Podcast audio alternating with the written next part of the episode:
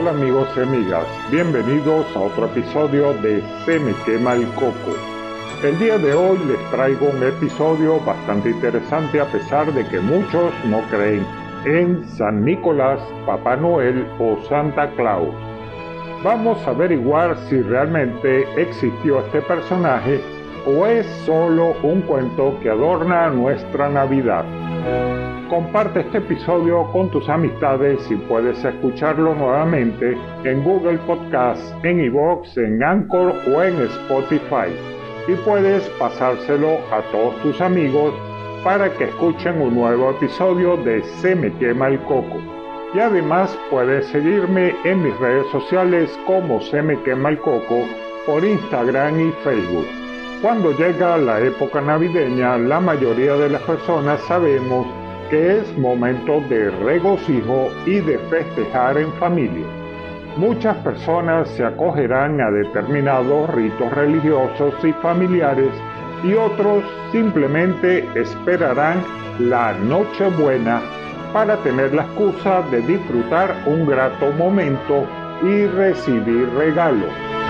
Sin embargo, son pocas las personas que se preguntan acerca de la verdadera historia de uno de los protagonistas de la Navidad moderna.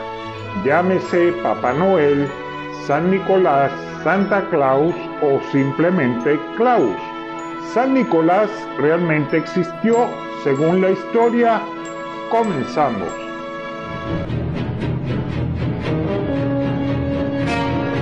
No es terror. No son teorías de conspiración no son chistes. Aquí hablamos de todo un poco. Por eso se me quema el coco. ¡Oh, no! Con su anfitrión, Rafael del Río. ¡Cállate que no puedo oír mi cerebro! Se me quema el coco. San Nicolás, también conocido como San Nicolás de Mira o San Nicolás de Bari en Occidente, por el lugar donde fueron trasladados sus restos, fue realmente un obispo que vivió en el siglo IV. Existen en la actualidad más de 2.000 templos dedicados a él en todo el mundo.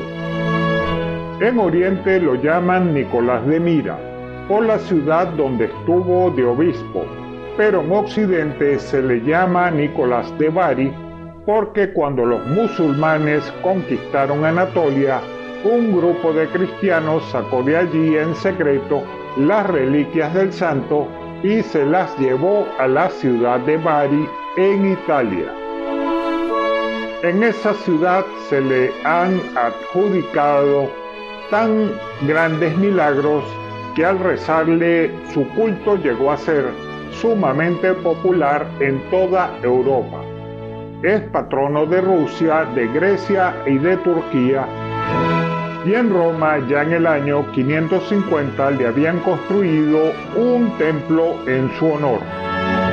Su nombre es notable también fuera del mundo cristiano porque su figura ha dado el origen al mito de Santa Claus o Claus, conocido también como Papá Noel. Nicolás nació en Patara, en la región de Licia, actualmente dentro del territorio de Turquía, en una familia adinerada y desde niño se destacó por su carácter piadoso y generoso. Sus padres, fervorosos cristianos, lo educaron en la fe. Después de la muerte de sus padres, Nicolás heredó una gran fortuna que puso al servicio de los más necesitados. La historia dice que al morir sus padres, repartió toda su fortuna entre los pobres y se fue a vivir a Mira, Anatolia, actualmente hoy Turquía, donde sería consagrado obispo de una forma muy curiosa. Dice la leyenda que varios sacerdotes y obispos de la ciudad se encontraban discutiendo sobre quién sería el futuro obispo pues el anterior había fallecido. Al no ponerse de acuerdo, se decidió que fuera el próximo sacerdote que entrase en el templo. Y casualmente fue Nicolás de Bari el que entró el 6 de diciembre. Durante su época como obispo y en su afán por erradicar los cultos paganos, ordenó demoler el templo de Artemisa en Mira, el templo más grande y famoso de Licia, así como otros varios edificios paganos. Por un decreto del emperador Licinio contra los cristianos, fue encarcelado y su barba quemada, siendo liberado por el emperador Constantino. Participó en el concilio de Nicea, condenando las doctrinas de Arrio, quien se negaba a admitir el dogma de la divinidad de Cristo. Para combatir los errores utilizaba una dulzura exquisita logrando grandes y sinceras conversiones a pesar de su discreto talento especulativo y orador que tanto gusta a los orientales. Sin embargo, cuando se trata de proteger a los más débiles de los poderosos, San Nicolás, a pesar de su avanzada edad, actuaba con gran arrojo y vigor. San Nicolás de Bari murió el 6 de diciembre del año 343 en Mira, pero sus restos descansan en la ciudad portuaria italiana de Bari, pues allí fueron a dar después de que fueran sacados de Turquía tras la conquista musulmana. Tras su muerte se convirtió en el primer santo no mártir en gozar de una especial devoción en Oriente y en Occidente.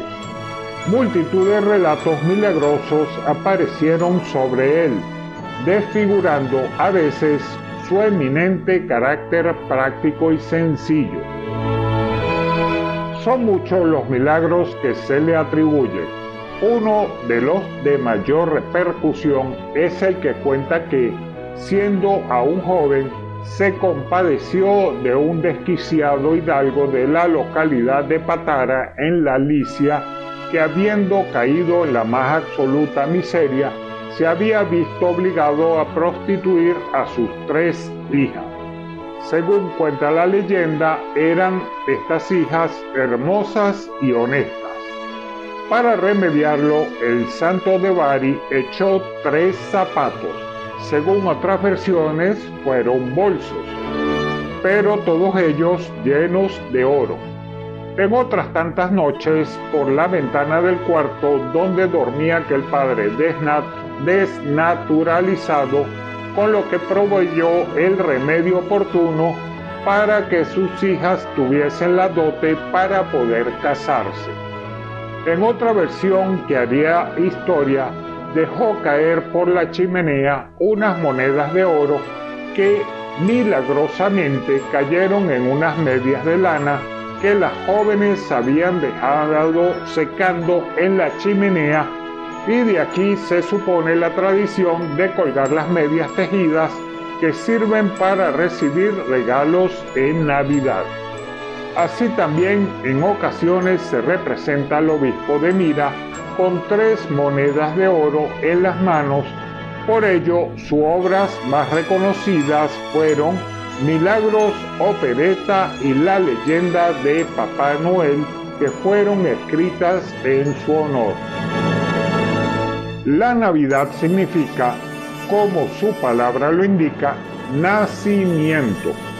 Y conmemoramos el nacimiento de Jesús y de una nueva vida.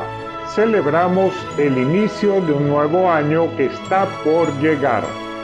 Puede gustarte o no la Navidad, pero lo cierto es que es un excelente momento para un nuevo renacimiento en lo personal hacer una mirada retrospectiva de nosotros mismos en esta época nos va a ayudar a sacar todo aquello negativo que nos hace mal y dar lugar a un nuevo renacer.